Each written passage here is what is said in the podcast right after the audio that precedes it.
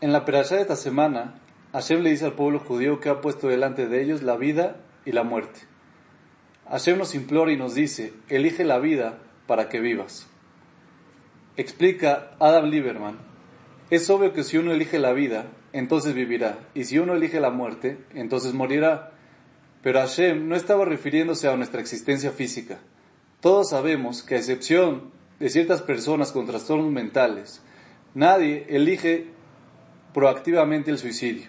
Sin embargo, todos nosotros cometemos suicidio espiritual diariamente. Así como dice Hashem, tenemos delante de nosotros la opción de elegir la vida o la muerte, no en un sentido físico, sino en un sentido espiritual. Desde el instante en que suena nuestra alarma temprano por la mañana, están delante de nosotros la vida y la muerte. Cuando te vas a dormir por la noche con perfectas intenciones de levantarte temprano y comenzar el día con energía, entonces eliges la vida. Pero cuando suena la alarma, inmediatamente se te ocurren muchas buenas razones por las cuales deberías quedarte en la cama. Y en el momento en que presionas el botón de snooze, has elegido la muerte. Cuando los deseos físicos vencen a los deseos espirituales, la muerte ha vencido. Si el alma gana, entonces has elegido la vida. Y sí, puede sonar un poco duro decir que siete extra de sueño son elegir la muerte. Dios, Hashem, se estaba refiriendo precisamente a eso. Solo podemos vivir cuando decidimos en base a nuestra alma y hacemos lo que es difícil y correcto, en vez de decidir con nuestro cuerpo y elegir el camino fácil. El hecho es que si tienes que tomar un vuelo muy temprano para irte de vacaciones, saldrás volando de tu cama y ni siquiera pensarás en razones para quedarte ahí durmiendo. No existe una sensación más satisfactoria que tomar buenas decisiones. Si decides no comerte aquella segunda porción de pastel, entonces has elegido la vida. Tragártela como un glotón, has elegido la muerte. Llamar a alguien para agradecerle por un favor en el pasado es elegir la vida.